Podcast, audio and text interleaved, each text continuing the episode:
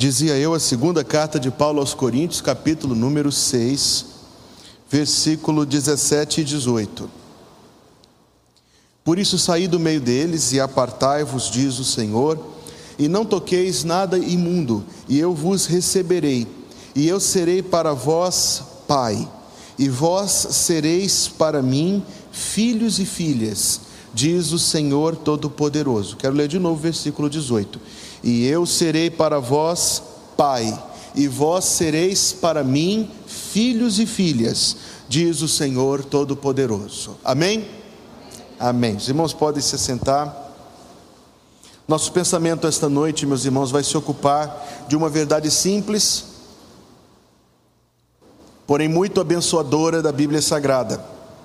Nós queremos ver aqueles versículos, um número de versículos, todos eles que tá, tratam desta que é chamada de a doutrina da filiação, ou a verdade bíblica de que uma vez que nós conhecemos Jesus como nosso Salvador, passamos a colocar somente em Jesus toda a nossa confiança e esperança eterna e nos submetemos a Ele como nosso Senhor, nós temos Deus como nosso Pai e nós nos tornamos filhos e filhas de Deus. É um belo ensinamento, é um ensinamento cheio de conforto, de segurança, de paz para os nossos corações em qualquer momento da nossa caminhada e que eu queria ver com os irmãos esta noite. São muitos os versículos, você vai querer tomar nota para que todos eles são preciosos e nos ensinam mais sobre a nossa posição enquanto filhos e filhas de Deus. Então nós queremos ver em primeiro lugar quem são os filhos de Deus em segundo lugar, quais são os privilégios, as bênçãos de ser um filho de Deus.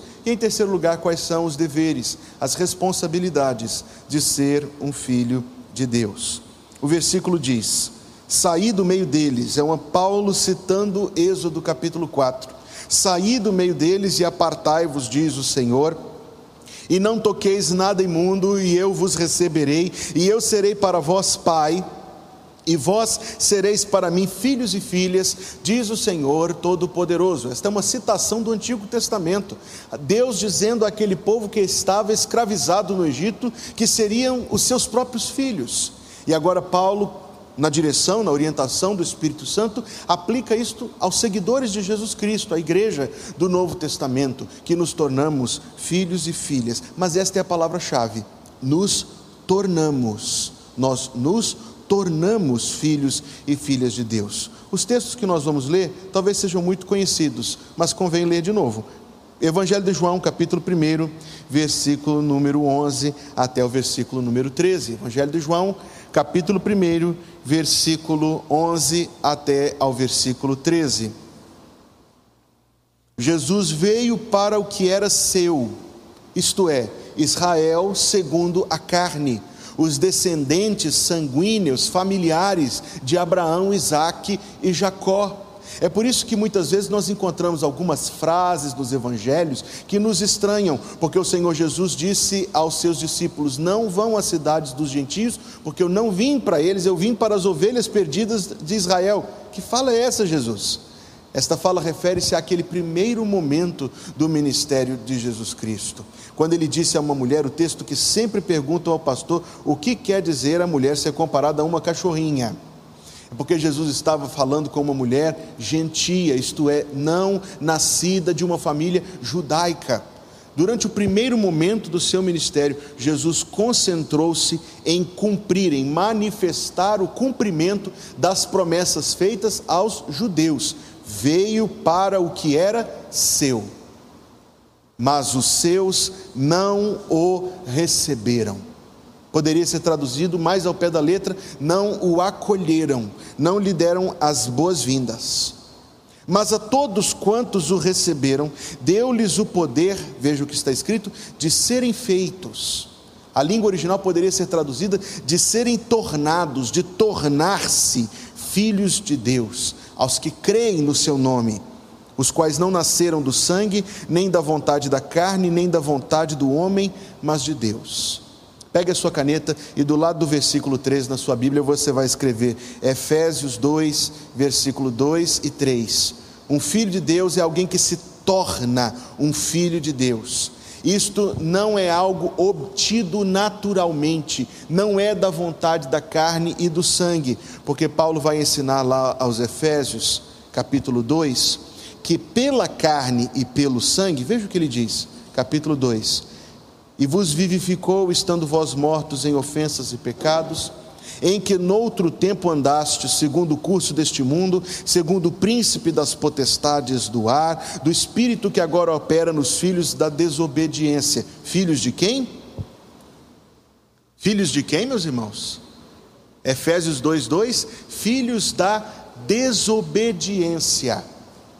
Para a criança aprender matemática, tem que mandar para a escola. Para aprender português, tem que mandar para a escola. Geografia, português, tem que mandar para a escola. Sentar depois da aula, estudar junto, mandar para a aula de reforço, quebrar a cabeça. Mas para aprender a desobedecer, a falar mentira, a fazer pirraça. A expressão bíblica dizer que alguém é filho de alguma coisa, filho da pobreza, filho da doença, filho da desobediência, quer dizer que a vida daquela pessoa é marcada por aquilo como é a vida daqueles que não conhecem o Senhor Jesus. Eles são filhos da desobediência, não filhos de Deus. Filhos da desobediência, porque transgridem continuamente contra Deus e se alegram em fazê-lo. Versículo 3 nos diz mais: era entre os quais também todos nós antes andávamos, nos desejos da nossa carne fazendo a vontade da carne e dos pensamentos. Veja a profundidade do nosso problema, porque quando, faz, quando pecamos, ninguém nos obriga a pecar, na verdade, estamos fazendo aquilo que queremos, a vontade da carne e dos pensamentos. E éramos por natureza, que diz o versículo 3 na sua Bíblia?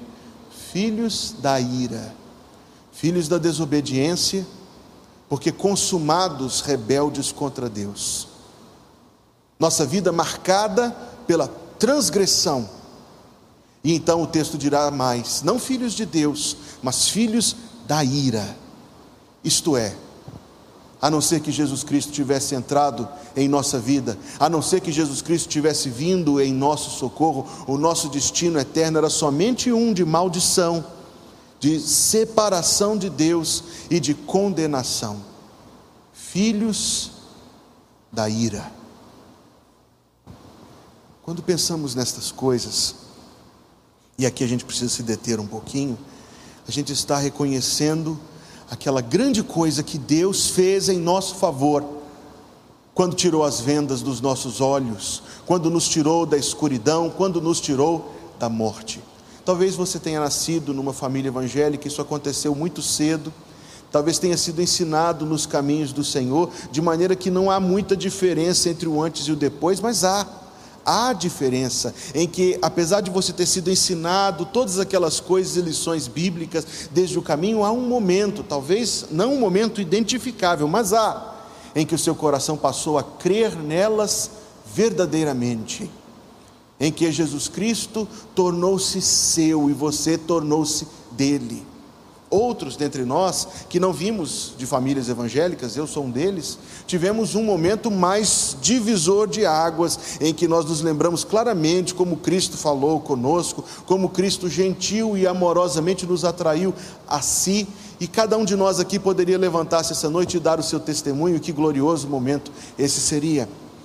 Mas nas suas lembranças, daquela hora em que essa intervenção de Deus aconteceu em seu favor. Lembre-se disso, guarde esta preciosa lembrança, ou a certeza de que isto aconteceu, como aquele momento em que Deus te amou e teve compaixão de você, em que Deus te tirou de um caminho terrível, de um destino eterno assombroso, para te dar uma eternidade de felicidade, de bênção e de alegria. Não filhos de Deus, como dizem muitos do nosso tempo, que todos são filhos de Deus, a Bíblia não concorda com tal afirmação. Por natureza, filhos da desobediência. Pelos nossos atos, filhos da ira. Paulo, em Colossenses 3,6, fala de novo, filhos da desobediência. Jesus tinha algo mais forte a dizer. Porque em João capítulo 8, quando ele estava sendo atacado pelos seus opositores terríveis, ferrenhos, aqueles que tentavam descaracterizar o ministério de Jesus Cristo, ele disse: Vós sois do diabo, o qual é o vosso pai. Não filhos de Deus, filhos da desobediência, filhos da ira, filhos do diabo. Até que Deus venha nos socorrer. E até que Jesus Cristo venha em nosso socorro, em nossa salvação, o Espírito Santo nos convença do pecado, da justiça e do juízo e nos faça contemplar e crer na maravilha que Cristo fez por nós na cruz do Calvário. Primeira carta de João, capítulo número 3. Primeira carta de João, capítulo número 3.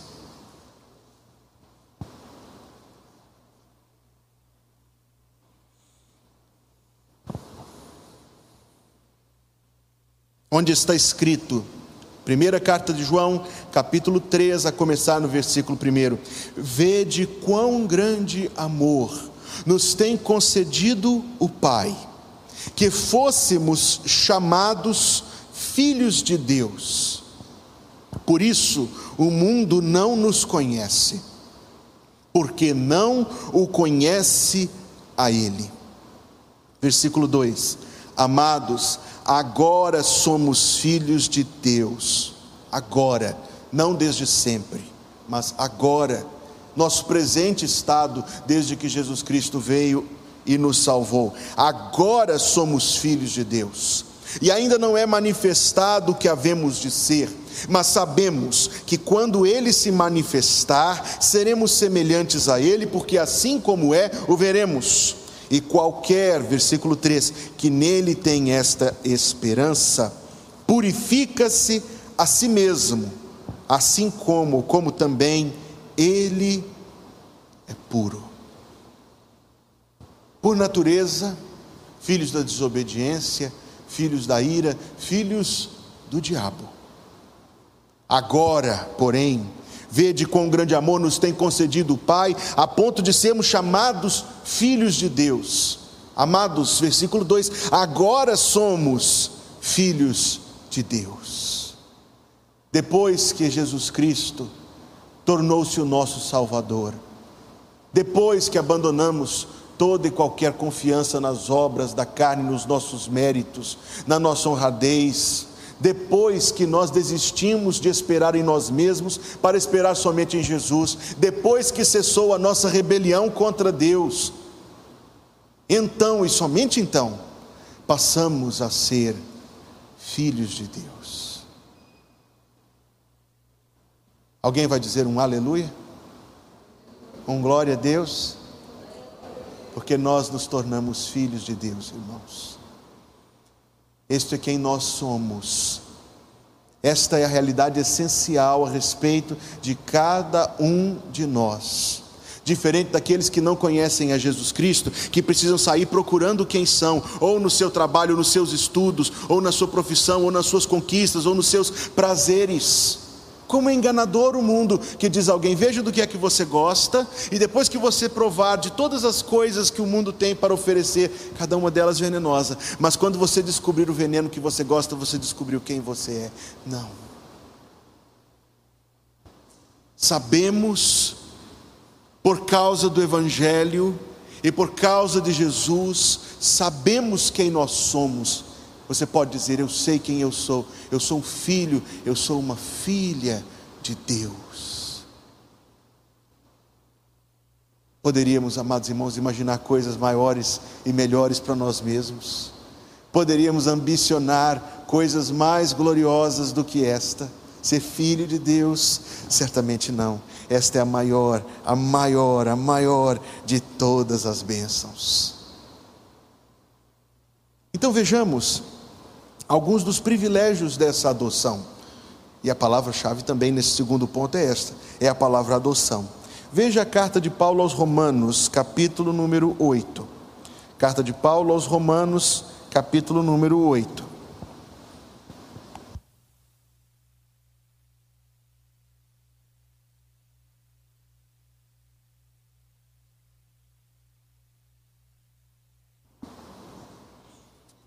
Carta de Paulo aos Romanos, capítulo número 8, versículo 12, onde Paulo está escrevendo sobre a forma elevada de um crente viver, uma forma santa, separada para Deus, visando a honra de Deus e a glória de Deus e a comunhão com Deus. No versículo 12 ele dirá: De maneira que, irmãos, somos devedores não à carne para viver segundo a carne, porque se viverdes segundo a carne, morrereis. Mas se pelo Espírito mortificardes as obras do corpo, vivereis. Porque todos os que são guiados pelo Espírito de Deus, esses são filhos de Deus. Porque não recebestes o espírito de escravidão, para outra vez estardes em temor, mas recebestes o espírito de adoção, e na minha Bíblia, esse a palavra espírito tem E maiúsculo, graças a Deus por isso, o espírito de adoção de filhos, pelo qual clamamos, Abba, Pai. O próprio Espírito, novamente maiúsculo, testifica com o nosso espírito, desta vez minúsculo, que somos filhos de Deus. E se nós somos filhos de Deus, somos logo herdeiros também, verdadeiramente herdeiros de Deus e co-herdeiros de Cristo, se é certo que com Ele padecemos, para que também com Ele sejamos glorificados. Quando nós lemos alguns versículos assim, a gente percebe claramente que nós estamos diante de um cacho muito cheio de suco e que se a gente souber espremer, dá um cálice cheio. Veja, por exemplo, versículo 15: Não recebestes o espírito de escravidão. O Senhor Jesus falou: todo aquele que comete pecado é escravo do pecado. Sem Cristo, você pode escolher que tipo de pecador será. Você pode escolher qual pecado praticar mas está fora de você não ser um pecador, está fora de você agradar a Deus. Existem pecados que são crimes, existem pecados que são aceitos, todos são igualmente pecados aos olhos de Deus. Não recebestes esse espírito de escravidão, para outra vez estardes em temor. Mas veja que bênção o consolador nas nossas vidas. Recebestes o espírito de adoção de filhos. Irmãos, é o Espírito Santo, aquele mesmo consolador bendito que Jesus disse que viria e veio no dia de Pentecostes, aquele que nos convence do pecado, da justiça e do juízo, é Ele que é o Espírito de adoção de filho em nossas vidas, é o fato de Ele habitar em nós, isto sim é que nos faz saber e ser filhos, filhas de Deus. O próprio Espírito testifica com o nosso espírito que somos filhos de Deus. Como o Espírito Santo faz isto? Será que ele faz por meio de um convencimento arrogante e irresponsável? Alguém dirá: Não, eu já aceitei Jesus, eu já levantei a mão um dia, eu recebi uma oração do pastor, eu sou salvo, eu tenho certeza disto, eu estou indo para o céu, mas a vida completamente dilapidada, marcada pelo pecado, sem nenhum traço de santificação, sem nenhum grama de comunhão com Cristo Jesus. Ora, isso não é testemunho do Espírito, isto é arrogância carnal endurecimento de cerviz e de coração. O Espírito testifica, talvez nos momentos em que nós somos espiritualmente acusados pelo acusador das nossas almas. O Espírito testifica quando somos ah, pressionados pelo mundo. O Espírito testifica quando, na hora da tentação, somos postos entre obedecer ou não. Então o Espírito nos lembra quem nós somos, mas ele o faz pela Escritura Sagrada, ele o faz pela própria transformação que ele tem operado nas nossas vidas. Ele o faz, amados irmãos, nos fazendo sempre, novamente, mais uma vez, e de novo, e de novo, e de novo, nos lembrar daquilo que Jesus fez por nós na cruz. Então ele testifica em nosso coração o que é a bênção de ser filho de Deus? É segurança da vida eterna, é segurança da salvação, é não ter medo nem da morte, nem da condenação, porque nós sabemos quem somos e para onde estamos indo e quem é o nosso Salvador e o que ele fez por nós. O Espírito testifica com o nosso espírito que somos filhos de Deus. Mas tem mais, veja o versículo 17: somos herdeiros de Deus Pergunta: qual é a vantagem de ser herdeiro de um Deus imortal? Se herança é algo para post-mortem, para após a morte, qual é a vantagem de ser herdeiro de um Deus imortal? É porque nós não estamos com os olhos na herança. A vantagem de ser herdeiro de um Deus imortal, por muito tempo eu pensei a respeito dessa questão e encontrei a resposta lá na parábola do filho pródigo. No finalzinho da parábola, se eu não estou enganado, é Lucas 15, 32. Quando o filho mais velho se queixa para o pai a respeito de toda aquela recepção para o filho mais novo que tinha feito o que fez. Você se lembra da resposta do pai ao filho mais velho? Meu filho, isto é que é o ser um herdeiro de Deus. Tu estás sempre comigo, e tudo que é meu é teu. Esse texto me lançou alguma luz. Eu sei que não falo do mesmo assunto, mas me lançou alguma luz sobre o que significa ser um herdeiro de Deus. Não é pôr as mãos na herança. Nós não somos interesseiros, pelo menos não deveríamos ser. Nosso relacionamento com Deus tem outras pautas, tem outros alvos, tem outra essência, tem outro sentimento. Basta-nos, basta-nos ser assim próximos de Deus. Meu filho, tu estás sempre comigo. Basta-nos ser cuidados por Deus, providos por Deus, tudo que é meu é teu. Estas são, meus amados irmãos, as bênçãos da filiação. Eu li algum tempo atrás a biografia de uma atriz de Hollywood dos tempos dourados, Joan Crawford. Ela fez muitos filmes preto e branco. Foi uma atriz, uma grande atriz no, do tempo, daquele tempo. Fez filmes com Bette Davis. Joan Crawford diz nesse livro que ela adotou uma menina somente para ficar bem nos jornais. Ela adotou somente para ganhar alguma publicidade positiva.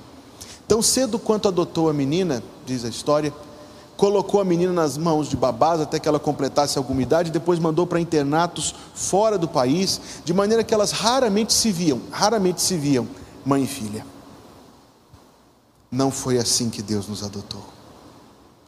Deus nos adotou, Deus nos recebe como seus filhos para nos ter muito perto de si, para que nós o conheçamos, para que nós o amemos, para que nós tenhamos a comunhão com Ele. O, o, o, texto fala sobre oração, o espírito de adoção de filhos, pelo qual clamamos, Abba, Pai.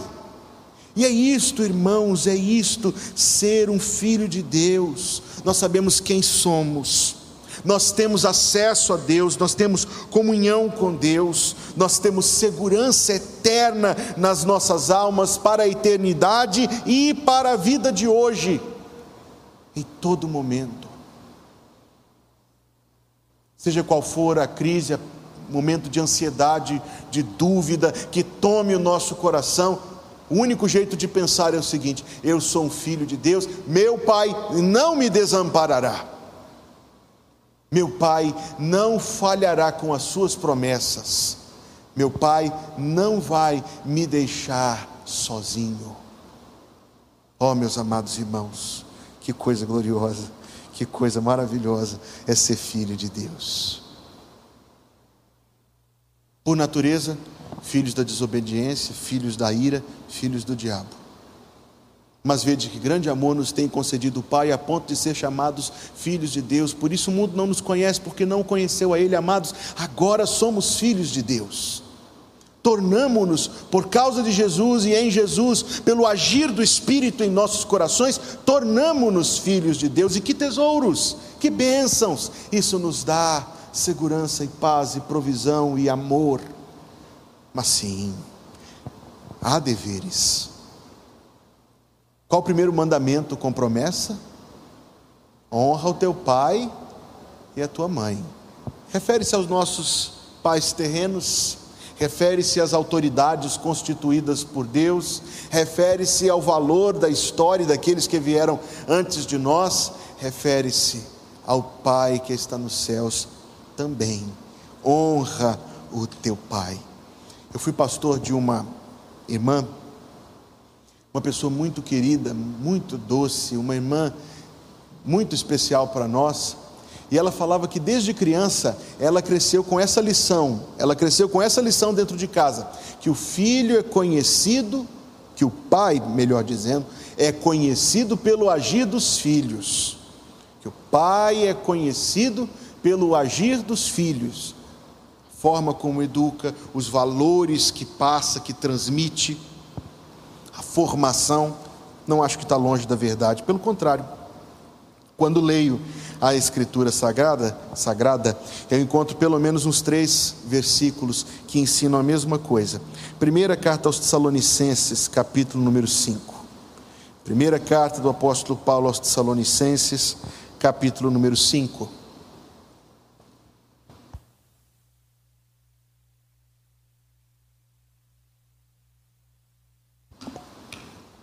Versículo número 4.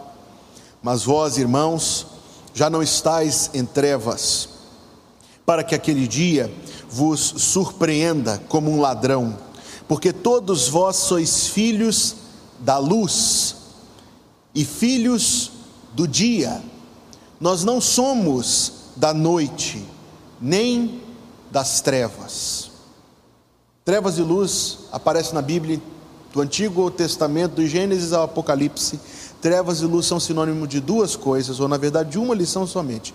Luz é igual a verdade, verdade objetiva, verdade que pode ser conhecida, entendida, falada, um conteúdo específico e claro de verdade.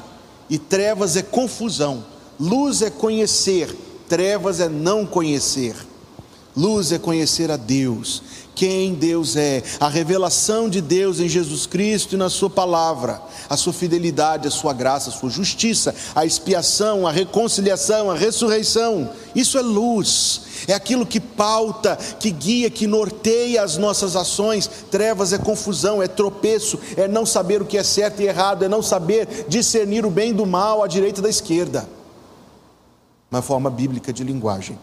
O texto diz: Nós não somos da noite nem das trevas, nossas vidas não são marcadas por essas confusões, por essa ignorância, por essa oscilação.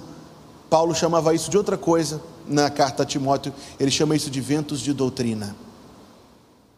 Nós não somos destas coisas, nós somos da luz e do dia. Versículo 6: Não durmamos como os demais. Claro, não o sono físico, o adormecimento espiritual, aquela sonolência que nos vai tornando mais e mais apáticos, menos interessados com a causa do Senhor, com a igreja.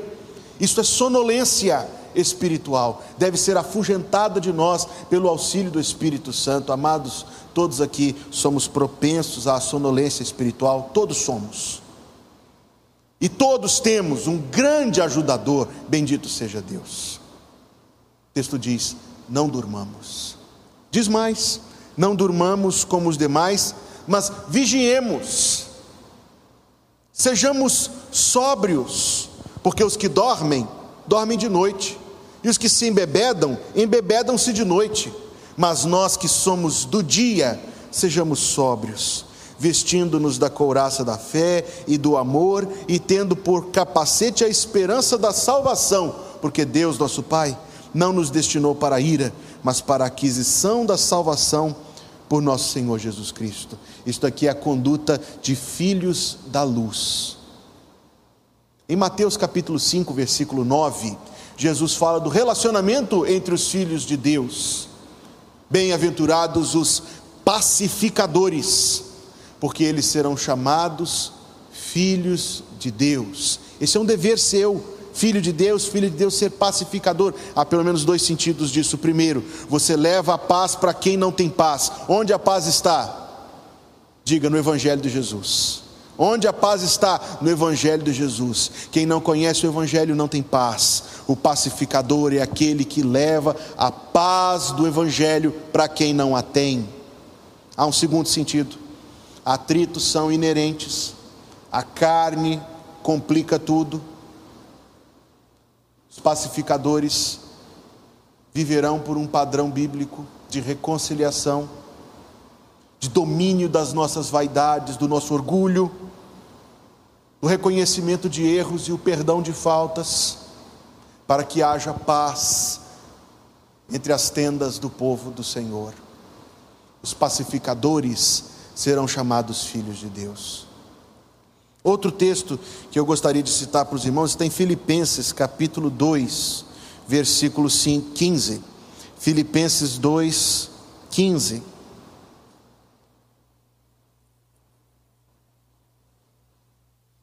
Um trecho maravilhoso, o tempo não nos permite explorar os versículos antes e depois. Mas vamos ler só o 14 e o 15. Fazei todas as coisas, Filipenses 2,14. Fazei todas as coisas sem murmurações nem contendas, para que sejais irrepreensíveis e sinceros, filhos de Deus inculpáveis. Três coisas que Deus quer que os seus filhos sejam: irrepreensíveis, sinceros e inculpáveis. Examine-se, examinemos-nos cada um de nós à luz destas palavras. Será que eu sou isto? Será que eu tenho alcançado os alvos que o meu Pai lá do céu, que tanto me ama, tem para a minha vida? Sou eu irrepreensível? Será que se um crente sensato, que com amor visse as minhas ações, ele encontraria algo passível de repreensão e de me dizer: Hugo, você precisa se acertar nisto, nisto, naquilo? irrepreensível. Sincero tem a ver com o nosso relacionamento com Deus, a vigilância sobre o nosso coração, para que ele não se perca, para que ele não se distraia com tolices, para que o nosso coração permaneça em comunhão com Deus, inculpável. Tem a ver com uma retidão Fico imaginando o apóstolo Paulo sendo julgado, seis cortes julgaram o apóstolo Paulo. Imagine, meus amados irmãos, a fúria dos inimigos de Paulo, os dossiês que fizeram, procurando de que acusar Paulo e não acharam nada. Nada. Paulo foi preso sem acusação e sem sentença. Atos capítulo 20 a 27, 21 a 27, fala isso para nós. Ele foi julgado seis vezes e nunca acharam nada contra o homem. Ora, meus amados irmãos, nós estamos longe de ser perfeitos, mas nós podemos ser coerentes. Nós podemos viver segundo aquilo que nós professamos. Deus quer que os seus filhos sejam irrepreensíveis, sinceros, inculpáveis, no meio de uma geração corrompida e perversa, entre a qual resplandeceis como astros, como estrelas no mundo em trevas. É assim que Deus intenta que os seus filhos vivam um padrão tal de santidade. Billy Graham falou isto.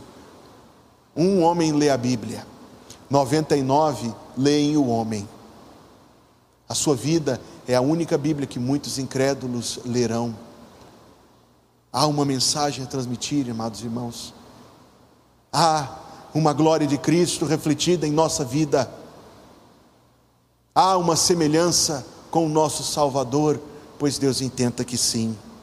O último texto a ler neste ponto está em Mateus capítulo 5. Já lemos neste culto, eu quisera que lêssemos mais uma vez. Mateus capítulo 5, versículo 14 a 16. Mateus 5, 14 a 16.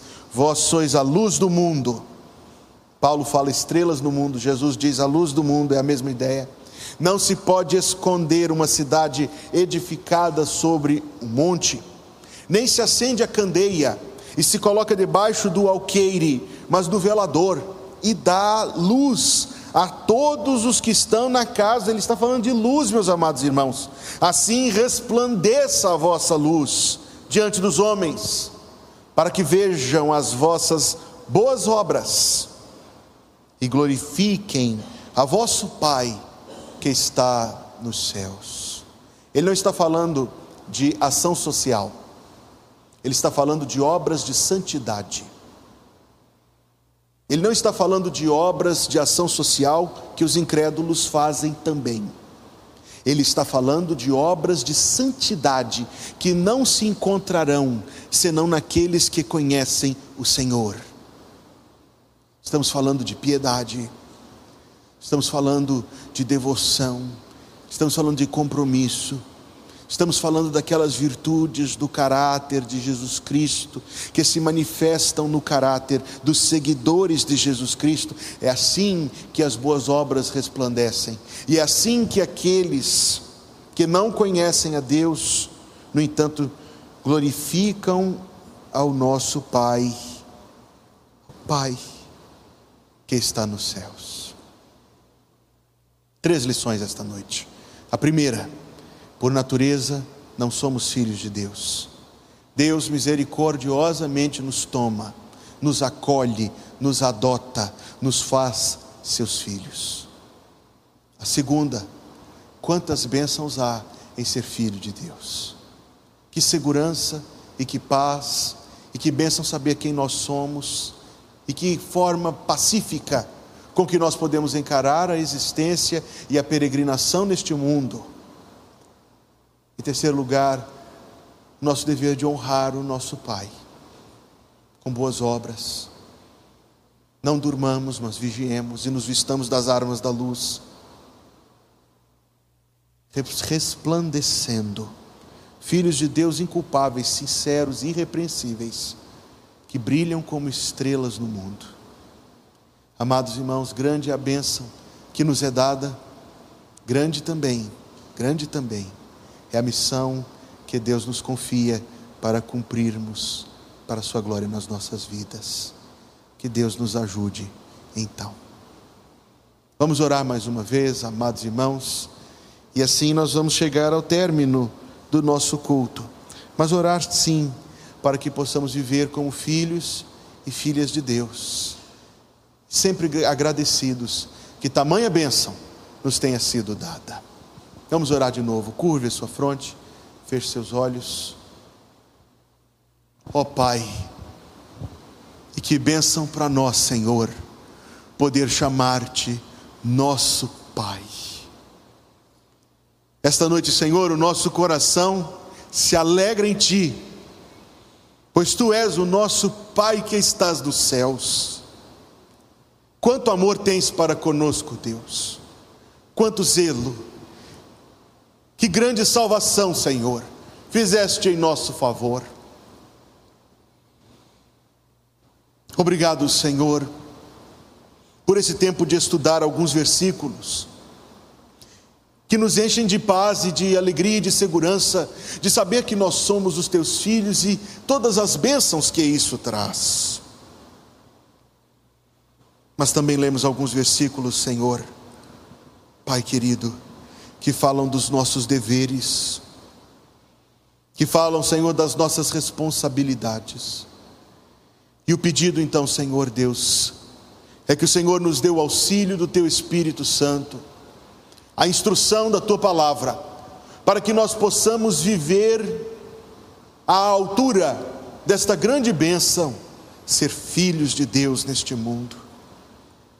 Senhor, Pai, dá-nos graça, para que nossas vidas resplandeçam à luz do nosso Salvador, e para que nós possamos ser, sim, irrepreensíveis, sinceros e inculpáveis astros no mundo, Senhor. Ó oh, Pai, dá-nos, ó Deus, graça para ouvir a tua palavra, recebê-la em nosso coração. Obrigado, Pai, por esse culto esta noite. E agora, Senhor, que os teus filhos vão voltar para os seus lares, que a tua bênção nos acompanhe, que a tua bênção seja com os teus filhos que estão participando de casa também.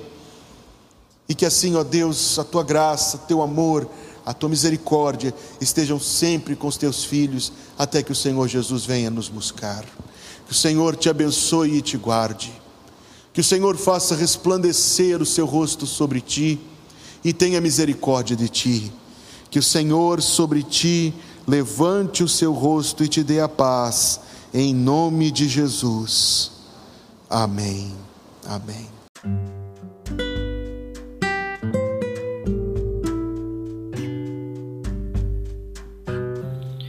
Obrigada por estar conosco. Volte sempre. A Igreja Batista Plenitude tem sempre uma mensagem de Deus para você.